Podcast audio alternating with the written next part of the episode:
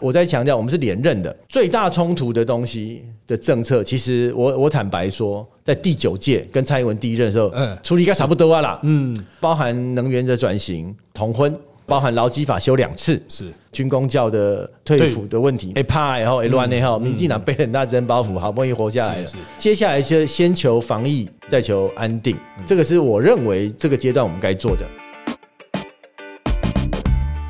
大家好，欢迎收听今天的人渣文本特辑开讲，我是周伟航。哎呀，我们上次已经跟大家提到了啊，新会期、新届期，我们邀请各党党团，哎呀，大头们来聊聊他们这这一个啊新的届期、新的会期里面会有什么政策攻防的方向。那我们邀请过时代力量，也邀请过了民众党。今天呢，来到我们现场的是什么党呢？哎呀，最近他因为开箱文啊爆红了啊！来，我们欢迎那，民进党的代表立法委员郑运鹏。哎，周老师，各位听众朋友，大家好。原来今天我是党团干部的身份被邀请的哦、哎，对，原则上不是个咖也不会被邀请来。我本来以为是跟你们制作人是朋友关系被邀请，误会压力耶误会了，误会了。对对对，然后我们一开始还是很轻松的话题啦啊。最近那个啊，郑委员是因为开箱哈啊，受到这个比较多额外的关注。我我也 我也很意外。对啊，原原本范围之外的关注了哈，就是当然啦，这个 A C G 收藏哈，差不多啊，我跟郑委员差不多同一个世代，我们都会有一些个个人的哦，立马嗜好屋哦，嗯，对，不过我收藏的主要是漫画了。呃，哪一种漫画？呃，就是以前少年快报 哦，你有少年快报？对对对，我苗栗老家我弟的床还是用少年快报去铺成的。现在还是吗？哎，那个旧的啦，嗯现在没有了，当然现在都没哎，有买了。对对对那个都是旧的。对对对，佩服佩服。对对对你弟那是你弟啊，跟你有什么关系？就是因为我们家都是一起分的。像我我哥也都说这是你，跟人家说那是我弟啊，不是我。对，这私私有财产的不能共享的。多对对对，好，那我们一开始就来谈了啊，这个相关产业的发展状况啊。其实台湾一直都在讲文创文创啊啊，但是讲到文创，它的领域面向非常的多啊。那委员既然有这 A C G 兴趣嘛啊，那甚至像你那个影片也是你那个你们办公室那一个也是做 A C G 出身的那个韩景没有啊，还是现？场拍摄团队哈，哎就有两组啦。第一个是当然我们办公室大家知道，你刚刚讲韩景嘛，嗯嗯。那他不懂哎，他不懂这一他不懂机器人，对他不懂这一块。他知道哎 A C 但不懂机器人。第二个其实拍摄跟剪接的是那个脸书上蛮有名的那个粉丝页叫做台湾民音，啊他们团队制作。他。们就很专业。了。没有没有没有，他们现场的人也没有一个懂机器人的，他们知道勇者一验，他们也准备到，但不懂机器人。这个太专了啦，你要他完全懂这个领域哦，比较难。所以听说回去之后，他们有人突然就开悟了，就回去开始煮钢普拉。是 是是，没有主干普拉是一个 需要呃这个眼睛好一点的工作，因为一般人买的是小的，不是大的。对对对对对对对对。那你对于这个产业，那像韩景，我们刚刚提到花栗鼠嘛，他是做漫画，他哦是他是那个蠢羊的，对对对的蠢羊的另外另外一个应该说奇他叫奇怪生物嘛，他们团队他说他是经纪人的角色，嗯，他不是他经纪人是另外一块的工作，没有没有他他还做很多，他做很多人的经纪人，对对很多人的经纪网膜，他们我才知道。我有点后悔把他叫进办公室。哎、不过他现在好像在中南美 遨游中。啊你也在啊 对对对对，我还在想说，奇怪，你怎么会让他放这么长的假？呃，我我们办公室其实不管地方跟嗯。对立法院党的的办公室，其实我们工作时间自由啦。哎、是是，对啊，所以他们我说你们请假我也没规定，没有规定每年几天这样。啊、是是是，那我真的刚有是非常的自我刚由、啊。我怕误会，我有提到说我有点后悔把他叫进来哎，并不是因为他去旅行，而是因为我不想要兼职兼那么多。他那个多元没有开玩笑，斜杠青年、啊，他你如果讲到那个文创产业跟这一代的职业哦，反正我就顺便嗯借韩景这个例子提了。我发现蛮多台湾的这种年轻人哦，他们其实的生活方式跟工作方式其实是这样，嗯，叫斜杠嘛，我觉得也未必啦，嗯，但是因为他们的能力多元。然后很有弹性，那很有弹性就是本来台湾从以前 TP 像对九世界时代就打，对对对对所以他们反而比日本更灵活。嗯，我我觉得不是每个人都这样，是但是这个是我认为是强项了、啊。就算不是强项，你也把它变成优点啊。啊，我打开弄按呢啊呢，哎，这边一兼一个，那边兼一个。现在企业主也很多很习惯说，我就外包给长期的外包合作这样的一个模式。对对对，那这个有助于哦，我觉得跨领域的接触跟跨工作的接触，其实有助于创意。是是。嗯，这个大概是台湾一个我觉得算优势了。对，其实像这类型啊，台湾的比较年轻一辈，他三十岁上下、甚至以下的这些年轻的，不管是 A C G 各种领域的创作者，其实台湾有一块是电玩，那也有一块是漫画、动画之类的，就是大家都有在做。那当然里面会有一些佼佼者被我们看到啊，那大家比较关切的是说，这个产业能不能壮大到，就是其实他们很多斜杠是因为它本身不够大，嗯，所以我就这个做一下，那个做一下，去每个收入加总起来，就就就是可以过不错的生活。可是单纯靠一个要过活，可能就只有佼佼者啊。他可以个人没办法变那个，就没办法公司化，没没办法打团就是养一个团队、一个 team 啊，或者是像日本的新生一个，因为它有历史积累，对它形成一个很大的公司团队，每个人负责不同的领域，它甚至有专门的培育啊，对。提供一些资源。其实泛及到我们的新媒体也是有类嗯似的，像。呃，YouTuber 界日本就是一个大的经纪公司，很大啊，那可能底下有好几百个 YouTuber，那台湾大的就是两不十个就就就那几个团队对，然后大了又会有一些包括经营层面的问题啦、嗯合约上面的问题。其实我们的制度面的健全要待补足的部分还蛮多的，因为其实像这种产业它不断的出来嗯哦，会有新的形式出来，那法令它可能就比较陈旧啊。就像我们刚才讲到这些人的工作的形式啊，你用旧的劳动法规的框架去看，就是很难自身很难适用啊。就像我前一阵子我听过几个搞新媒体，他们在讲说奇怪，那我们要办劳保要怎么算工作？啊，不过如果算工作。对，如果你是个人创业形式的话，你本来几乎就不是用劳对对，劳几乎就不。适用的，可是它又它就是固定接外包，有点类似像派遣工这样子。所以你说是旧的劳基法嘛？这个本来就不适用个人创业啦因为他本身就雇主，就是承揽嘛。对对对，承揽嘛，所以有些要强制适用的哦，日本的工会架构跟台湾还算类似，我们不是美国跟欧洲那一套的，是所以有时候变说，我觉得台湾会出的问题，这个大家不要误解哦，不要变说好像说啊，民进党是怎么样，是我个人的观察而已啊，就是说可能台湾的状况会相对会放在说我的劳健保怎么被保障，对对对，倒也不是说我一定要在公司里面怎么样啦。对对对，所以你说要一定要用劳基法去看这些人的工作，我讲真的，他在某些时候他会说那，我要劳基法保障。嗯那某些时候你真的要保障他，就有约束嘛，权利跟义务是对等的。是是是他出来他说我我不嗯那这个状况，你说政府有没有办法解决？嗯，有时候不容易哦。对，这不容嗯易。其实这个很多新媒体类型的产业，就像其实就像伟言刚刚讲，他要诉求的其实不是完整什么休假什么的，不是，他就是我劳保健保怎么办，我要怎么处理？对对对。啊，那有些公司能不能帮我处理？如果不能处理，这个钱能不能不要含在呃这个承包项目里面的这个金额里面啊？因为其实不用讲那新媒体的政治圈我都有听到嘛，嗯对就是政治圈有时候竞选总部这种临时，他就讲啊，劳健保都哎算了，甚至国会助理，对。你这额度不够的时候，你没办法全部用公费的时候，你怎么办？对，那大家大家都会有例外状况啊。那你要完全去满足他，譬如说。民众党团最近刚加进来，他们一开始发言就有点误解了。嗯，他们看投保薪资就以为说立法院的薪资状况很不好，啊然后觉得哎哦那他各们是用投保对不对？是是是问题是，像很多办公室是超支的，嗯包含党团都超支，对对因为大家都想要有公费助理的身份，所以是变成你低保，嗯，但是事实上你用其他方式去补贴，对。啊，他们只看到账面数字，嗯嗯，这个健不健康，我也不能讲说很健康啦，是。但是会变成说，好，你怎么去突破这个投保薪资跟实际薪资那个不同的状况？我就不讲劳保那一块嗯，我只讲立法院的生态。是是。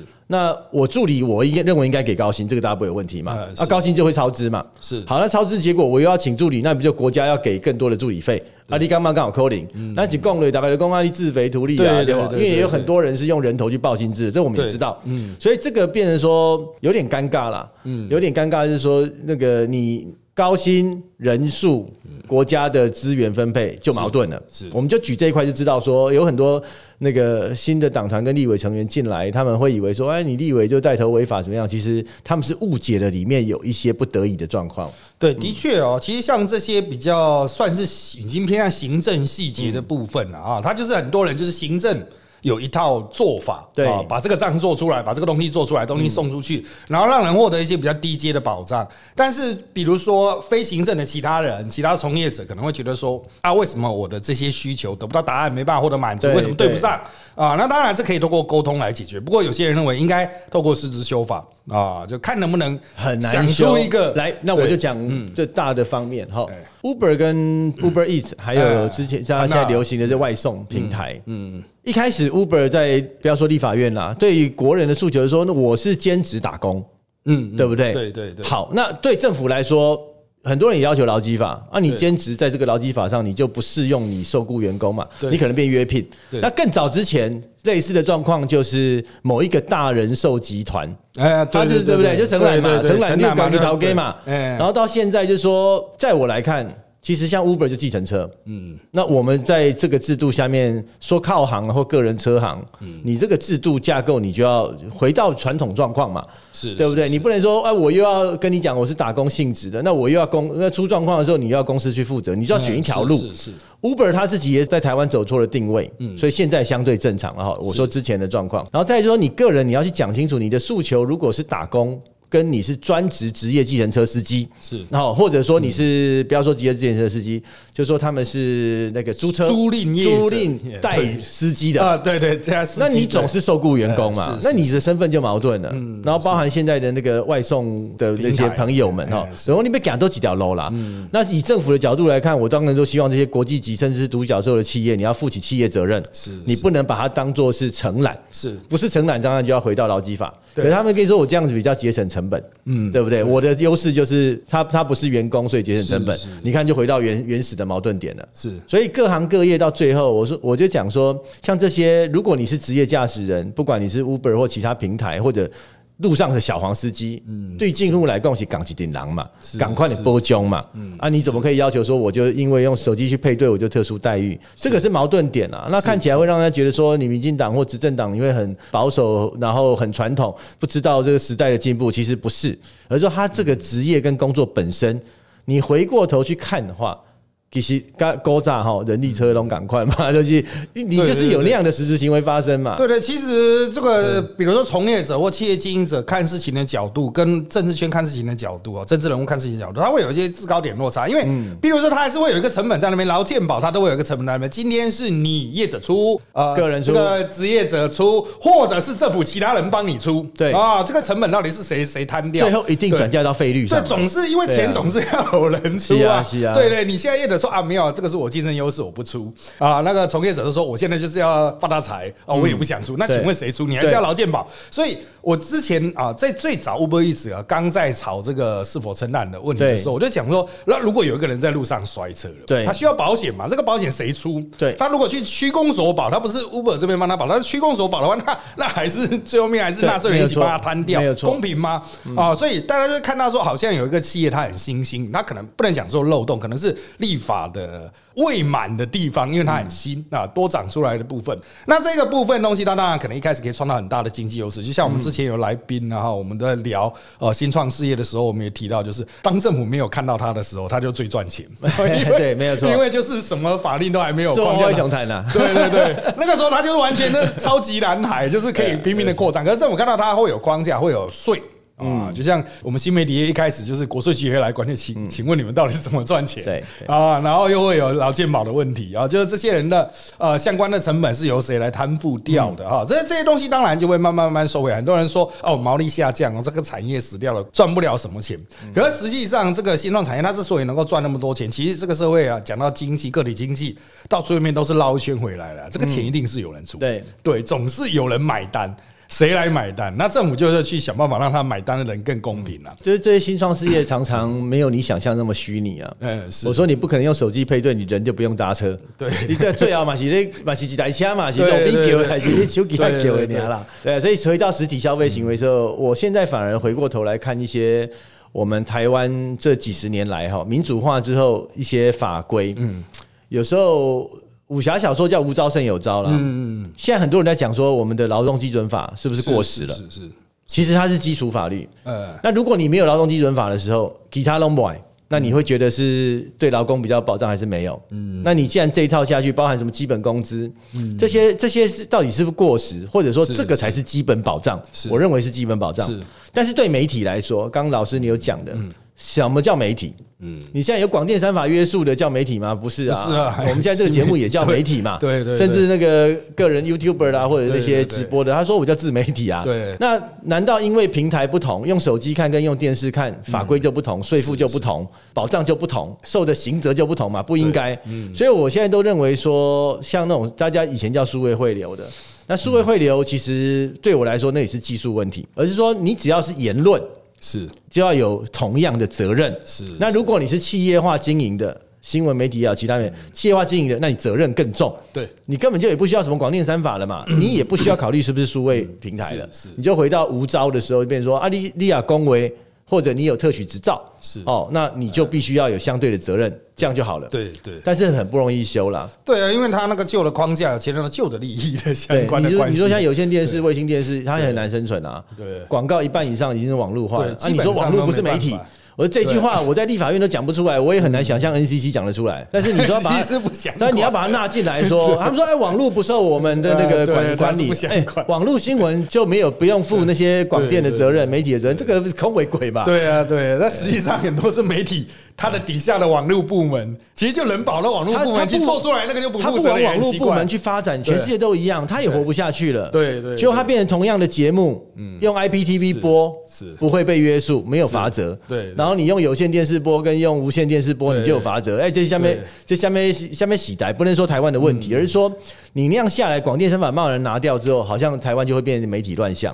这几年大家说哎，媒体轻中怎么样的，应该要被管理。嗯，可是你一旦拿掉说连管理的手段都没有怎么办？对，所以我会觉得应该要回过头来统一啦，就是说我不管你的平台，不管你的技术，是。不管你的媒介，是。哦，你一旦是受托，先就讲说那个红媒的部分，只要受托就有责任，是，然后你只要是言论就有责任，这个这样就不会因为哦，因为技术平台而因为时代发展而有所落差，嗯，哦，那所以新的时代反而不需要有广电法，那这个观念也不一定所有人都接受。是。好，那我们就从这边拉来哈，这个会期新会期的攻防，因为现在礼拜五才开战啊，不不能讲开战，开幕了啊，正式开幕，大家终于啊可以要上场了。那不同政党都有列优先法案，那小党是比较积极了，小党都已经提出非常多了哈，积极才会变大党。对，但是现在大家就是在看民进党到底要推什么，因为很多侧面的消息。啊，那很多人认为啊，民进党可能会去再动劳基法，但是在先前其他小党传出来的讯息，柯总召似乎偏向去处理劳保年金的部分，也就是说这些东西都可能会动出来。但是目前来讲，大家还看不清楚民进党大概会动的方向哪些啊，会有哪些立法？那我们就请一下干事长 来为什么强调第一个是 好，大概有哪些方向？呃，对民进党来说，我们是执政党，哎，而且是连任。啊，双重连任是总统也连任，立法院持续过半，所以我们我们就是执政团队嘛。你不能说立法院党团改基别不改基耶，贝尔并李位改基别不改基耶，这样不行。我们会配合行政院。那大家应该这个状况可以理解，说行政院现在什么最重要？既然是相同的团队，现在就防疫最重要。哦，那防疫最重要的话，这次的总执询，其实我先跟大家报告一下。我刚进来录音的时候也借了五分钟，我在旁边写那个写那个 给媒体的统一稿了。是是。就是说，总咨询在未来的三个月里面会发生三次。哎，是这个礼拜开始的是第一次，第一次嘛。哦，这是因为立法院改组，呃，立法院换届，所以有第一次总咨询。对，哦，那其实还是苏院长嘛。对。然后第二次会发生在什么时候？会发生在防疫特别条例进来的时候，他会带特别预算。是特别预算的时候，法律上面就规定要再次咨询，专案咨询。是是。好，就得理盖啊，然后每个政党都有。然后第三次是什么时候？五二零总统就职再任命行政院长的时候，再一次，所以三盖给来扣零五三盖啦，苏贞昌运都要来，所以我们自己会把时间缩短。是，那我们现在就是说，对我们来说，既然防疫最重要，民进党党团可能会做 这次总决做几个建议了哈。对党团成员，嗯，第一个说我们把时间缩短哦，三十分钟，每一个人变十五分钟，是。哦，那也尽量，如果大家可以不用问的话，连十五分钟都改书面。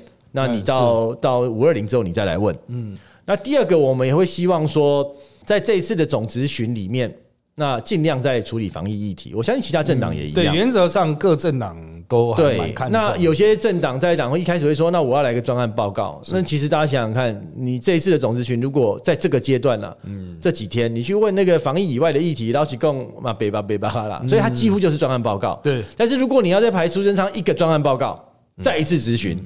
啊，就得细盖啊，就没有意思了。对所以我们大概会做这样一个调整，就是现在是防疫优先。然后，那刚老师就会问说，那你们的优先法案是什么？我在强调，我们是连任的。嗯，最大冲突的东西的政策，其实我我坦白说，在第九届跟蔡英文第一任的时候，嗯处理应该差不多啊啦。嗯。那个劳退的问题，我们等下再讲。嗯，就说它大冲突的时候，包含能源的转型，哦，甚至大家比较注意到的是同婚，嗯，哦，那包含劳基法修两次，是多行的后，然后然后包含那个那个军工教的退服的问题，那些东哎怕然后哎乱的后，民进党背很大真包袱，好不容易活下来了。那接下来就先求防疫，再求安定，这个是我认为这个阶段我们该做的。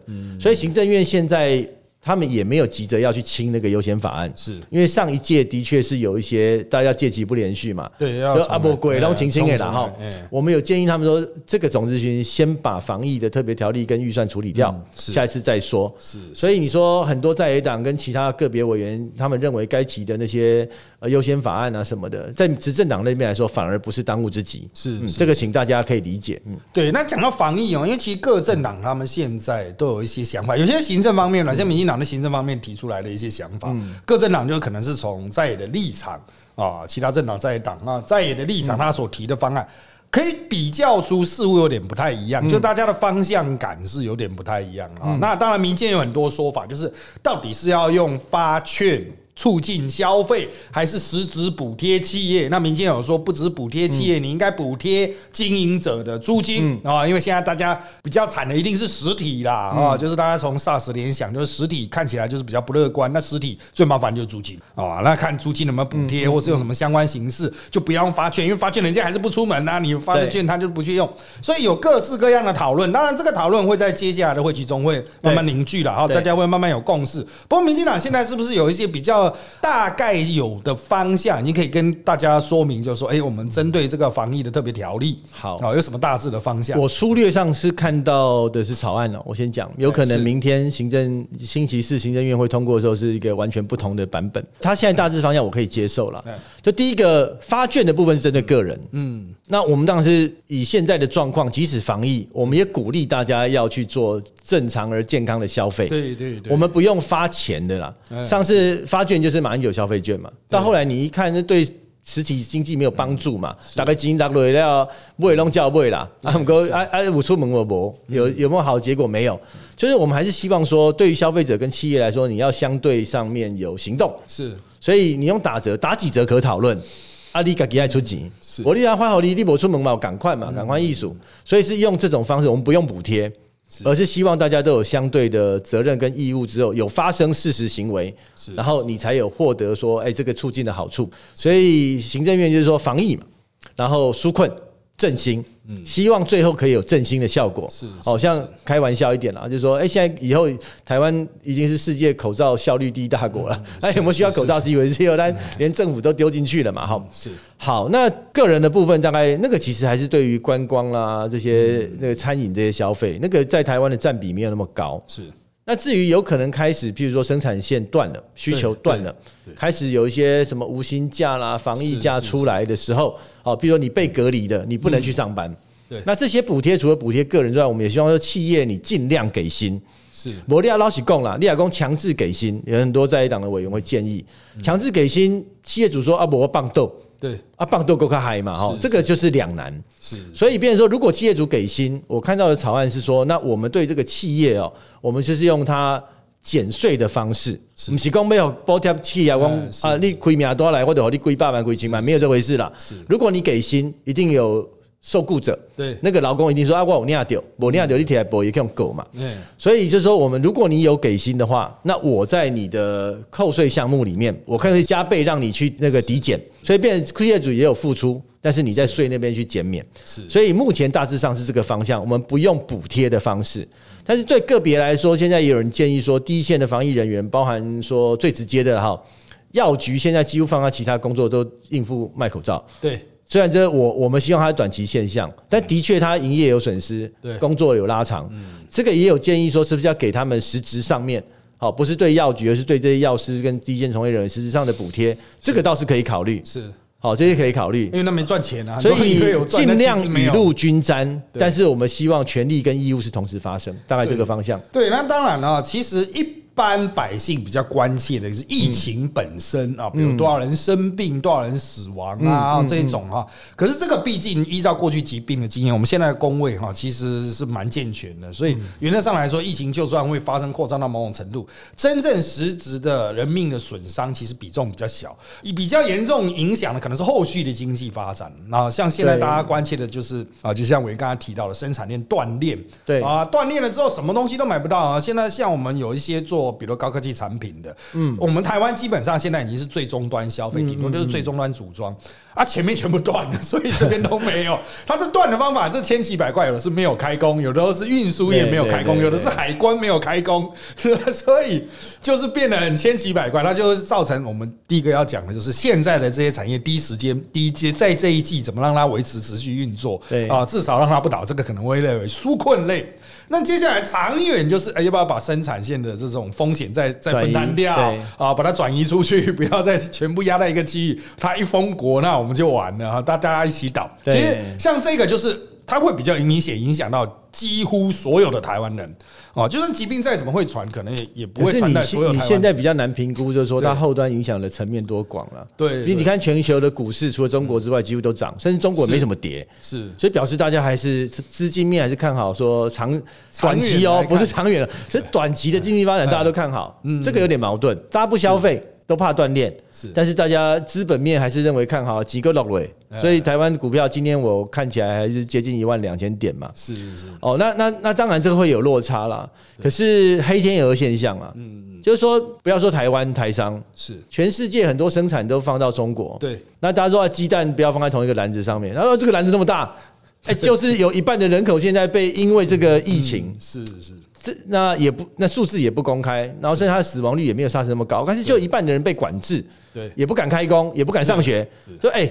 加多十三亿人口，有一半的人被管理，是因为这个疫情，你会觉得不可思议，但是它就发生了。是。所以以前大家在提醒了三十年的，就是说你要分散风险，现在大家看到厉害了，哦，所以那个锻炼也没有办法，全世界都发生了，但是可能这样也有助于整个全球的供应链，甚至消费市场，甚至生产市场，它再分配，对。它再分配的结果可能会更健康。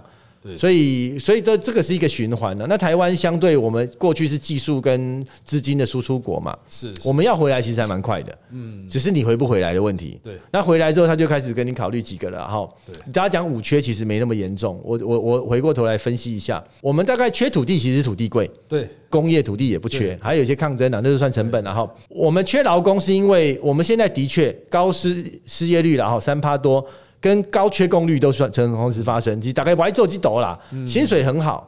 哦，就那大家不想加班，大家宁愿去少个一万去吹冷气，这个是台湾在这个时代的状况，所以我们理论上不缺人力，只是大家不愿意去就业，不缺水，不缺电，是那缺不缺高科技人才？我认为也不缺啦。是哦，缺工跟缺人才，他们把它分成两项对，所以其实事实上就是土地成本的问题，政府已经尽量在解决。从赖清德时代，他希望你闲置的工业土地，如果利亚伯伯利亚伯出力哈，强制拍卖了。好那所以就是说，缺工的部分有，我觉得有点观念问题。我每次讲这个，就有网友就说：“哦，那你是在怪我们就对了，一起怪怪我还去假逃喽。”OK，这个另外论。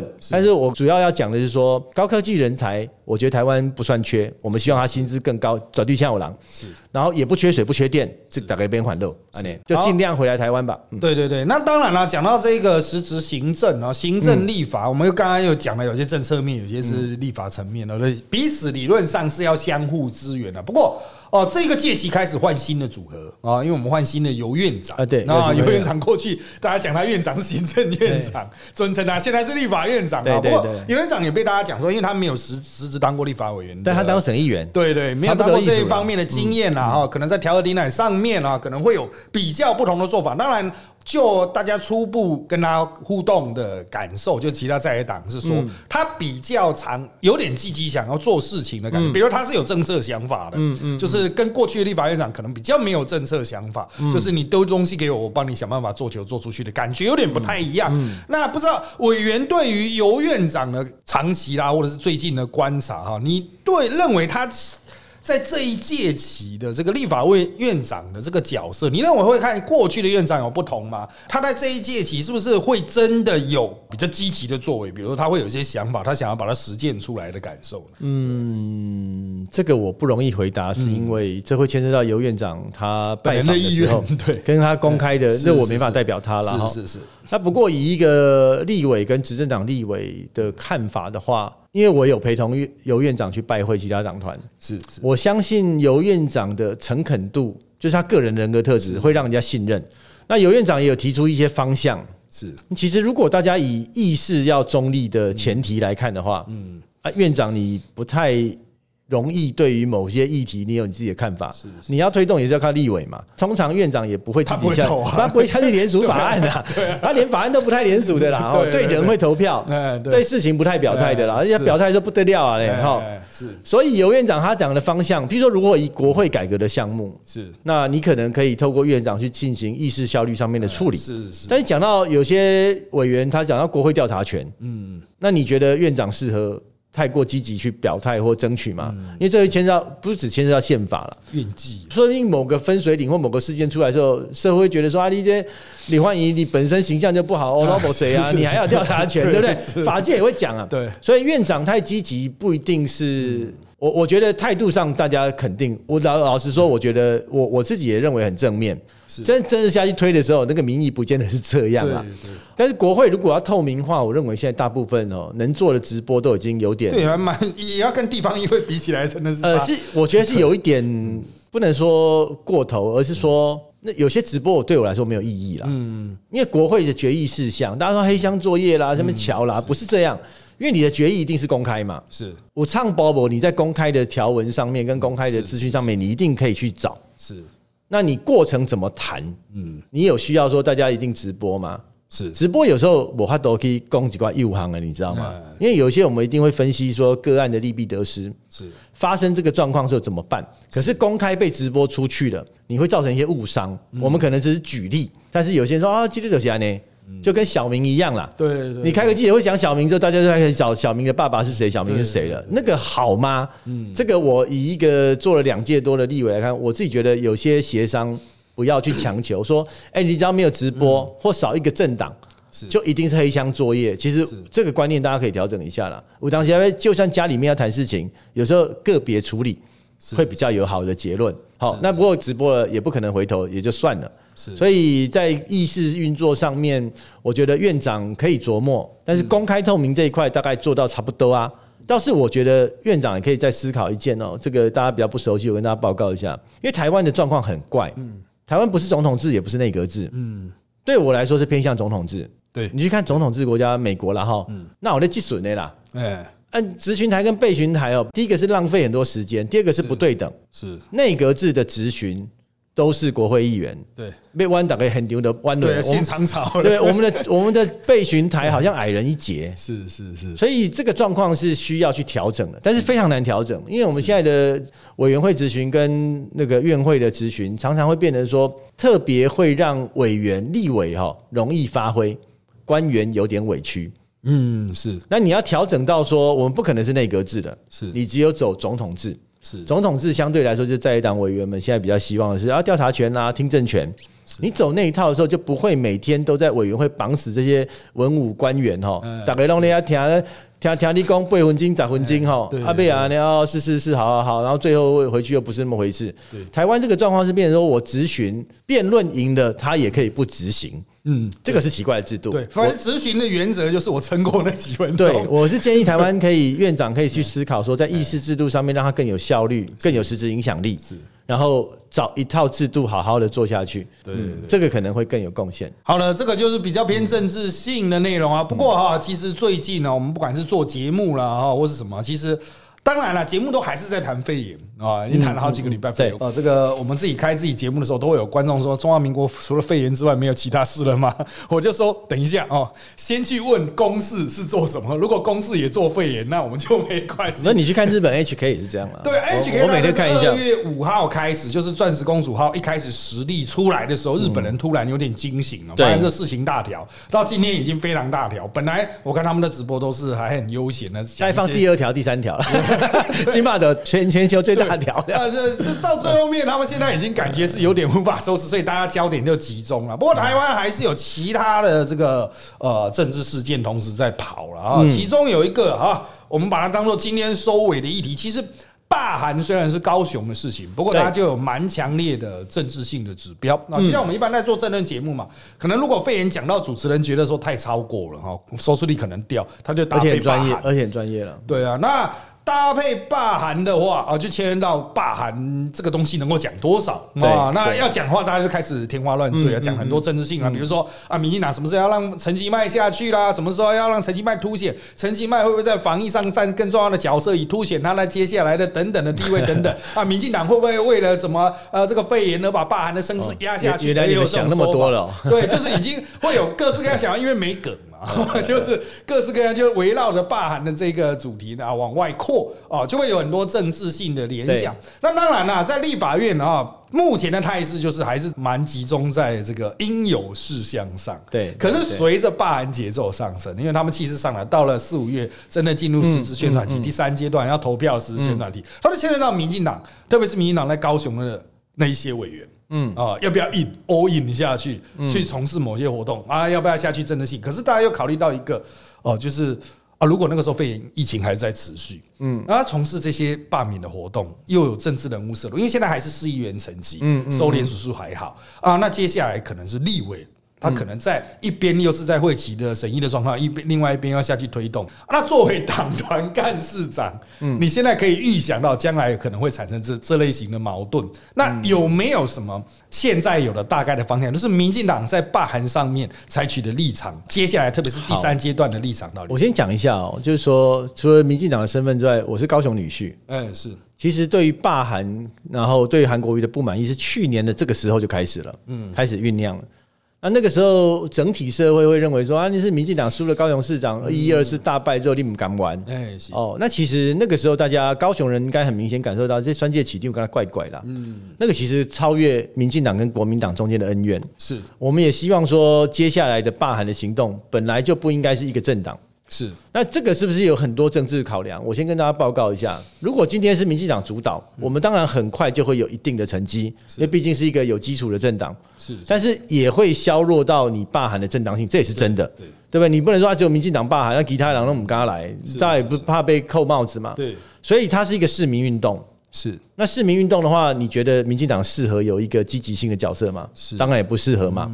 以我个人来说，也有网友是希望说，哎，高雄市民也不是住高雄而已，他说桃园也有，台北也有，我可不可以帮忙？我是拒绝的哦。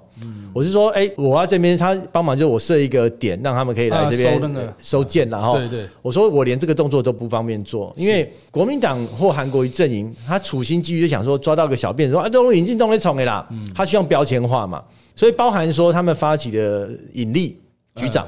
因为以前在陈局市府任职，他们就一直希望把盈利拉下来，就啊，有林进东在后面指使怎么样的，所以他们连募款、制作物、活动都尽量不要有特定政党的色彩。是。政党你可以主动，但是他们不希望。变成他是反而是被动，或者是他是傀儡，这个一定要尊重他们发起方的主体性啊。是，所以罢韩不管怎么样，民进党不管正面想、负面想、主动想、被动想，我认为都不应该有积极角色。是，可是看起来是民进党在高雄的议员，嗯，跟立委。是，他们其实都蛮愿意配合，是，所以这个角色拿捏，我们有点讲真的，就跟防疫议题一样啦。嗯，你做多做少，做少都都，我们有点，所以我觉得保持被动是才是应该的。是是。然后再就是说，罢韩会不会成哦？我讲坦白话，从过年前后看到现在，韩国的作风有改变。是那个改变，有很多人说啊，他就是呃，他他就是回复市长形象，或者说他这样子。比较不会够狼玩，对。那但是你也表示说，韩国瑜从这两年来的崛起到最后败选，那可见他到底是现在还是真的，还是以前还是真的？嗯。那你选一个两面人的市长，是他需不需要说高雄市民用罢免这个投票来决定说，我到底有酸丢狼不？是是，所以这个状况都不正常啦。那也可见得这种呃民主选举是这样哦，几追几追啦。台湾现在网络时代其实变化非常快，对对对，做实事还是比较重要。所以我觉得韩国瑜市长现在我自己的观察是他已经没有以前的影响力了，所以我不知道说节目去做那个。罢韩收视率好不好？我是我真的不晓得。对，可是应该是没办法，就差一个还算有。韩国瑜的影响力已经不是去年的韩国瑜了。的确啊，这个就各种我们角度观察，其实百姓的那种也不能讲说风向啊，关注的焦点哈，真的是随时在转变。对对对，就像这次肺炎疫情，在大概一月二十号以前。其实一月二十号以前，我们在录过年前的过年存档的时候啊，其实大家还没有很看重这件事情，我们还是在聊罢韩，还是在聊一些选后政治嘛，因为那个时候选后的那个震荡期还没有结束。可是过了一个大年回来，哦，百姓就全部焦点集中在这边，甚至造成了更大规模的政治板块的位移。哎，老师，我跟你讲，是我最近因为碰到行政部门比较多，我遇到一位那个指挥中心的长官，是。他说，其实去年十二月，嗯。他们就已经第一次去公布，就说中国就二十几例哦，嗯，他就已经公布说这个是有有危险的警讯，嗯嗯，大概全世界台湾算走最早的，那时候还选举前呢，是是，他一直供了大概不不是，其实那时候有新闻啊，但大家台湾算提醒的很早，对对，所以而且又在 SARS 的经验是十七年前的，我们在这一波防治非洲猪瘟，嗯，其实有做相当多的准备，因为那是出入关嘛，对，你要想一个一个政府几十万人。去管那个纳米级的病毒，哎，这真的不简单。对，所以这个经验传承下来，就是说预警的早。然后封锁线其实是增加，是。那其实台湾算是守的不错，当然是没有比较没有伤害。台湾人现在看到号称原来很强大的 u r 像日本、新加坡，嗯，然后已经有点退守、溃守到重症了啊。他们轻症，我看大概是没有办法，因为新加坡是城市国家，对，他们发生社区感染的时候，跟香港一样，对。他们跟香港一样，就是说，当你发生社区感染的时候。讲真的，他们不知道怎么办。对，这个是他们的为了维持国家运作，他们没有办法。啊，我们台湾呢是比较有自己的一套啦，像紧急建口罩生产线，对，我们可以有大量的物战略物资储备啊，这是因为新加坡没工业嘛，那没办法。那其他国家像新加坡、香港，都碰到这口罩生产线非常严重的问题嘛啊，那加上它的法制等等，那其实台湾相对健全啊，那我们也有比较有经验。啊，那跟针对各种疫情边境控管啊，然后加大家加上相信我们，其实我们国内的公卫医疗体系又是啊，这像世界顶尖的啊，那百姓也比较倾向相信它。我们工卫跟工业都强，对，所以到目前为止哦，就最近的民调来看，百姓对于这个防疫的还是在爬哦，就是满意程度还是不断的在爬升，就是大家对于政府的相关表现还是有信心的啊，就是当然接下来哈，就是。